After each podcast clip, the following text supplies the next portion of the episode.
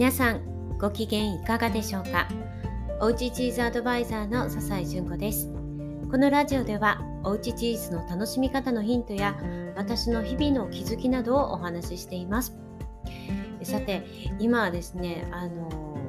私の部屋にいるんですけれども大きな新しいテーブルが届いてですね結構ごった返しているところです。というのも、えー、これからの仕事に向けて今部屋をガラリと模様替えをしていこうとしているところなんですね。まあ、次の仕事といっても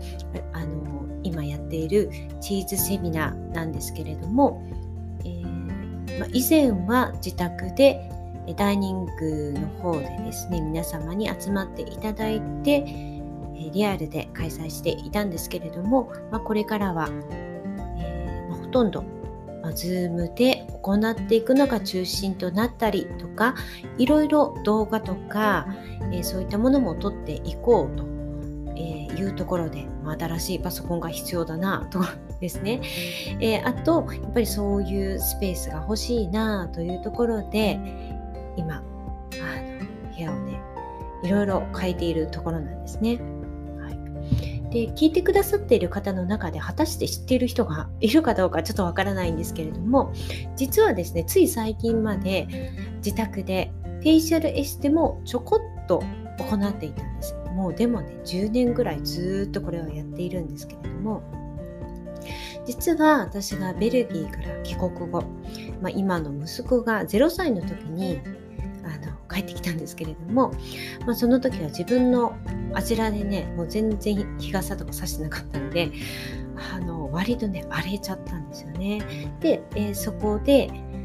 あのなんとかしたいなっていうので近くのエステサロンがあったのでそこに通ったのがきっかけなんですね割と皆さんご存知なところだと思うんですけれども、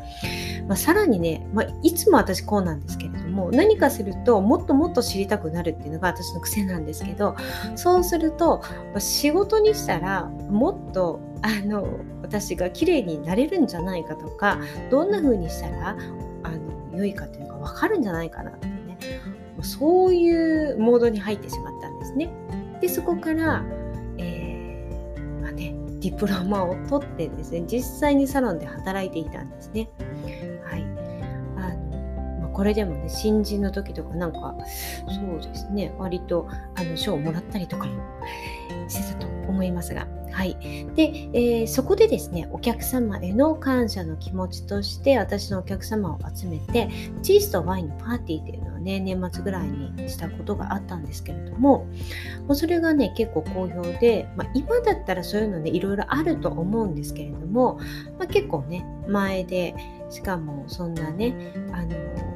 まあ、主婦の皆様が 日々ね忙しい中でなかなかワインを楽しむとかチーズを楽しむっていうね、え、ないところでですね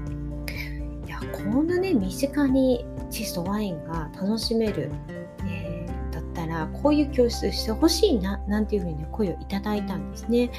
で私もすっごく楽しかったんであなんだこういうのをやってみようかなって初めて思ったんですね。まあ、その方たちが言うにはいや別にね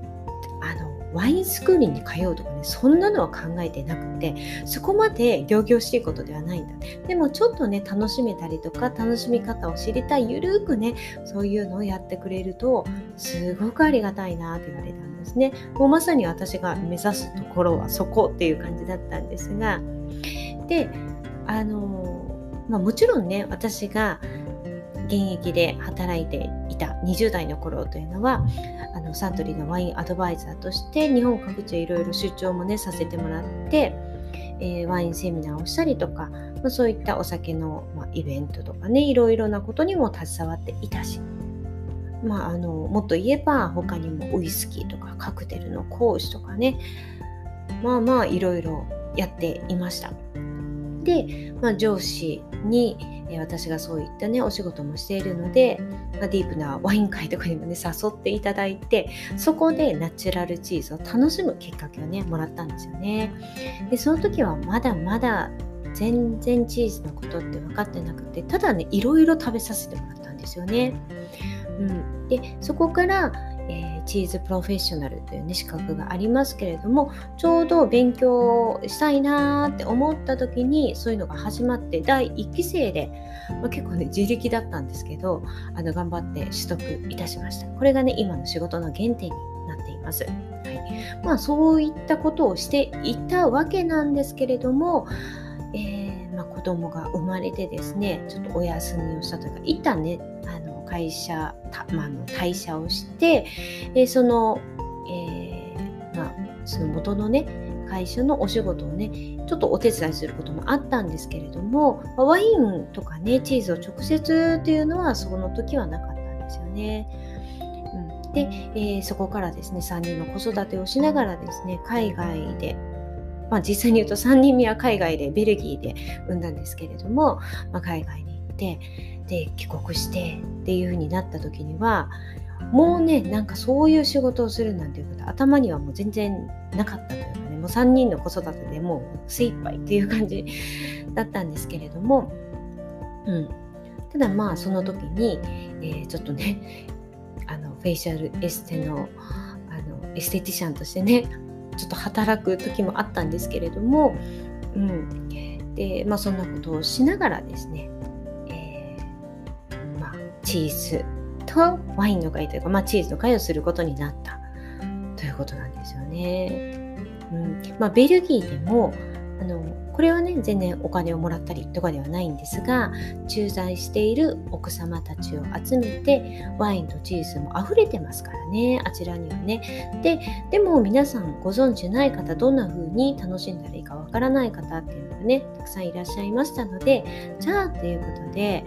あのそういうね楽しむ会をさせていただいたりとか、まあ、もちろんね我が家でももうマルシェでチーズをたっぷり買い込んだりして楽しんでましたしでも旅行というとフランスをぐるぐる巡って車でぐるぐる巡ってもうワイナリー巡りをしたりとかね もうもうそんな感じでしたからね。あと友人宅に行ってもワインとチーズはもう必ず出てきましたからまあ、実際は仕事をしていた時よりもかなりチーズを身近に感じて本当に楽しんでいたんですね。まあ、これがなかったらこんなに好きになっていなかったしきっと今はチーズの仕事はしていなかっただろうなと思います。で話は戻しますけれども、はい。で、えーまあ、そこからね、まあ、なんやかんやとチーズ教室を細々と始めて、数年後にはチーズスクールでの戦に交渉したりとか、まあ、世界大会に出ることになったりもするわけなんですけれども、ま、詳しくはね、一番最初の回で多分そういったことを話してると思うので、もし興味を持たれた方がいれば、そこをね、ちょっと聞いていただきたいんですが、はい。で、えー、まあそんな風にね、チーズを、まあ、メインにしていながらもですね実はね細々とねその10年来のお客様を数名自宅でエステをさせてもらっていたんですね。はいあのもうねちょっとたくさんとかではなくてあのもう決まったお客様が、えー、いらっしゃったんですけどうん、もでも、まあ、コロナになってやっぱり来れなくなったっていう方もいらっしゃるんですよね。ご自宅にあのまあね、年老いたお母様がいるとかねあのお子様たちが心配とかで来れないっていうことでね、まあ、もちろんね私もしばらくはあのお断りしていた時期もあったんですけれども、うん、でもねやっぱり来れない方がちょっとずつ増えてきてでしかも、えー、私もちょっと働き方を変えないといけないな、うん、なんかこう、うん、もうちょっと絞っていきたいな。前と同じではいけないなというふうに思っていたのもあったんですね。だけど、もうこれはね、癒しの時間だったんですよね。もうね、その施術をさせていただくということもすごく楽しいことだったんですけど、やっぱりね、あの、お客様にも言われたんですけど、お話をすることがね、ちょっと楽しみだったんですよね。うんまあ、ですけれども、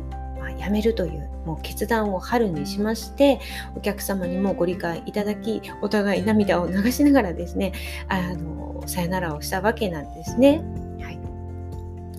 でまあ、このスペースなんですけれども新居を建てる時にあのもしもその時はねサロンあのお店の方であの働いていたんですけれどもいやもしもね私がご自宅で客様に施術をさせてもらうことがあるかもしれないよね。っていうことで、えー、一応ね作ってたんですよね。それ専用に。ちょっとあのそこだけはね綺麗なあのお部屋にしてあの洗面台も作ってということでやってたんですが、まあ、いきなりね使うことになったんですよね。うん、で、えー、まあ、ここにはベッドやエステ器具とかもあったんですけれどもそれを今ごそっとなくしました。ついこの間亡くなったんですね。でベッドとかエステ器具っていうのはあの何でしょうかね。あの粗大ごみというか産業廃棄物として処理しないといけないと思ってたんですけれどもいやメリカリで欲しい人いるよって娘がねあのなんか売ってくれたんですよね。もう本当ありがたいですよね。やっぱ結構お金いるんですよね。あの処分するにも。で、まあ、それが浮いたというだけではなくって、本当に儲けなんてなくても、これね、まだまだ使えるものなのに伝えるのは本当もったいないなと思っているところ、もうねあの使っていただけるっていうのはね本当にありがたいなっていうのを思いました。という感じで今すっきりしたところに新しいものがバンと入ってきてまだまだいろいろ途中なんですけれどもいやこれからね、まあ、いらないもの、えー、まあ、書類なんかもねちょっと見てないのでいらないものいっぱいあるんだろうなと思うんですけどそういったものも処分しながらですねいろいろこう私の活動がしやすいようにれからやっていこうかなと思っています。はい、ちょっとね、6月はね、いろいろ本当お休みさせてもらったんですけれども、えー、ちょっとね、エネルギーが充満してきたのかなというので、部屋をきれいにして一気にこうね、進んでいきたいなと思っています。ということで、また明日お会いしましょう。